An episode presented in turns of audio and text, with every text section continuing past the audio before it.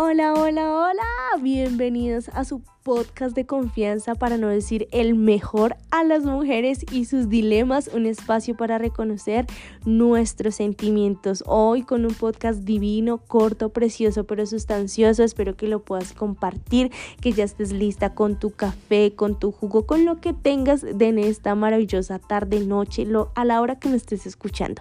Hoy vamos a hablar de un tema un poco complicado, un poco denso. No sé cómo ustedes lo vean, pero para mí es un poco complicado que la vida y el tiempo me enseñó, que es a decir no sin sentirme culpable. No sé la primera vez que ustedes dijeron no en alguna situación que ustedes tenían que haber dicho sí, pero porque estaban acostumbradas a decir sí, sí, sí a todo.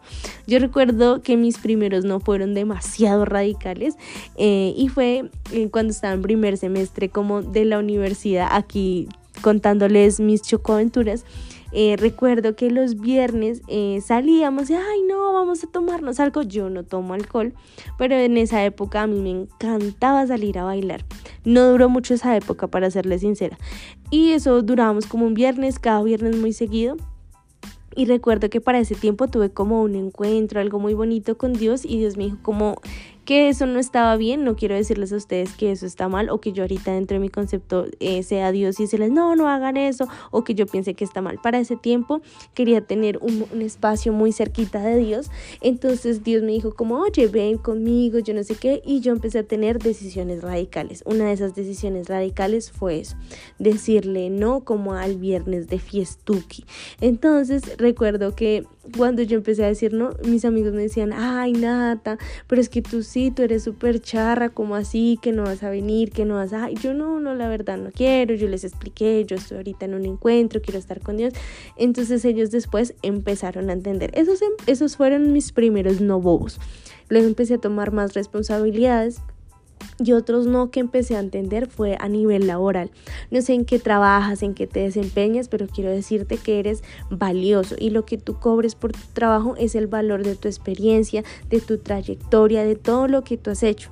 Entonces recuerdo que en algunas ocasiones me daban propuestas muy chéveres, pero era como, bueno, y te pagamos como 5 mil pesos. Ahí está haciendo un, un, ejemplo muy exagerado, pero eso para que me entiendan. Entonces yo antes decía, sí, claro que sí, no importa, vamos a trabajar, vamos a hacerle a esto, yo no sé qué, yo no sé qué más. Pues la bobita esta se ponía a trabajar y no le daba valor a su trabajo. Con el tiempo, con la experiencia, obviamente sé que no sé quién me escucha aquí, sé que somos mujeres las que nos escuchan, pero de pronto hay una estudiante, hay una persona que está eh, surgiendo con su emprendimiento, de pronto hay una mamá, no sé quién me esté escuchando, pero sé que todas nos hemos situado a nivel laboral o en el colegio, en lo que estén haciendo, en ese pequeño momento donde tú tienes que decir no me puedo dejar explotar y eso fue lo que me pasó, sentía que me estaba explotando tanto pero estaba recibiendo tan poco que aprendí a decir no. Y en esos primeros no empecé a sentir también culpa, ¿por qué?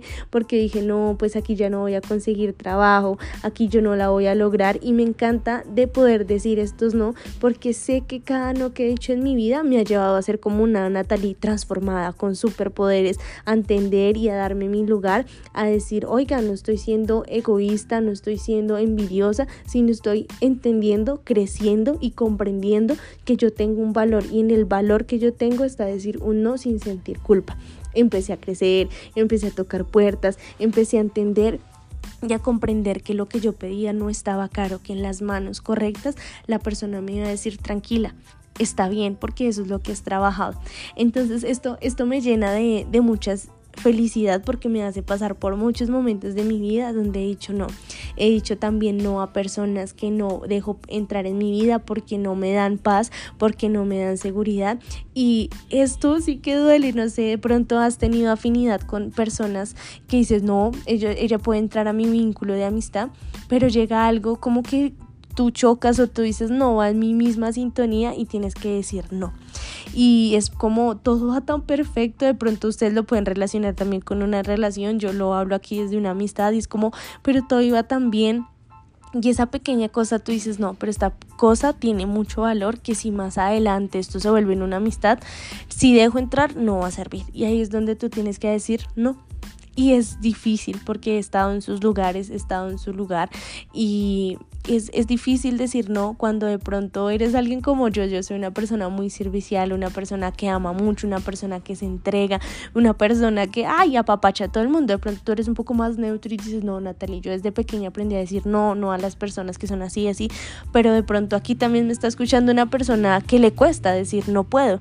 Y hoy quiero invitarte a que entiendas que el acto de decir no no es eh, un acto egoísta, sino también es un acto de autocuidado.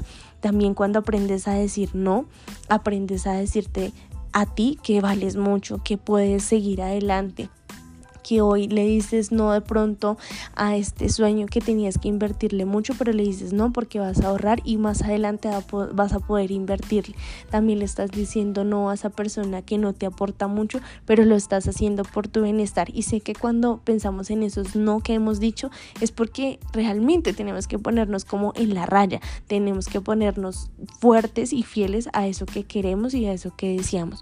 Y hoy yo te invito si de pronto eres como yo, que es como, ay Dios mío, ¿y qué va a pensar esta persona si le digo que no le ayudo con su trabajo o que no le ayudo con prestándole esta plata? Nada, las personas siempre pueden pensar, ustedes saben, existen las redes sociales, existe la opinión, todo el mundo y a cada rato todo el mundo critica, que hay veces uno no se da cuenta, es diferente, pero todo el mundo está criticando, todo el mundo no le está agradando lo que tú haces, pero tienes que volver a ti y ser fiel a ti, ser fiel a lo que estás creyendo, a lo que estás percibiendo del mundo mundo. Siento que en este mundo y en esta sociedad ahorita el no puedo o el ser radical en lo que tú piensas es muy difícil porque mm, les puedo ser un poco sincera ahora en mi corazón pero no me vayan a odiar. Yo tengo unos principios muy diferentes a lo que este mundo está ofreciendo y ser fiel a eso me ha permitido poder tener tranquilidad y paz. Sé que hay muchas personas que no están de acuerdo con lo que yo pienso pero este decir no no es para afectarte a ti sino ser fiel a mí obviamente teniendo cuidado con eh, las demás personas. Obviamente yo ahorita, no es que ahorita tú llegues y le digas a, a esa persona del trabajo, no, es que no quiero, no se me da la gana. Ay, la cosa cambia, es decir, no, desde el amor, desde lo que tú reflejas, de lo que tú te estás alimentando, de lo que tú estás transmitiendo, lo que es tu esencia tú puedes decir no desde el amor y desde el respeto y creo que esa persona va a decir, ok, aquí está pasando algo, pero no se va a afectar de pronto ese ambiente laboral, esa relación, esa amistad, ese proyecto, muchas cosas que surgen. Entonces hoy mi invitación es que si has tenido dudas de decirle no a algo, o de decir no, no puedo, no voy a sentir culpa porque le dije a mi amiga que no le iba a prestar el outfit que me compré, que yo, quería estrenar, pero que se lo iba a pasar a ella, pero le dijiste no, no te va a prestar el outfit. Ah, es un ejemplo, amigos. Eh, no está mal, no sientas culpa, vuelve y regrésate a ti, al autocuidado, al también entender que no puedo no es una palabra mala, no es tan negativa como la hemos pintado siempre. Eh, y nada, échale ganas, amiga. Eh, ten carácter, ten templanza. A mí la vida me ha enseñado mucho esto.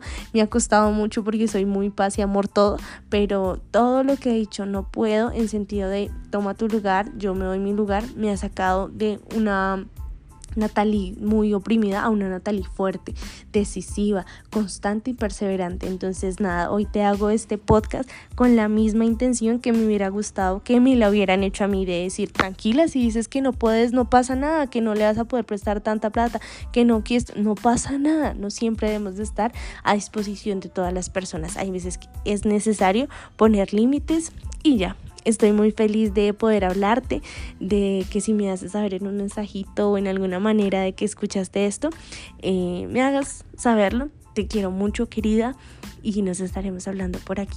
Chao y gracias por tener nueve minutos para ti, para Dios y para mí.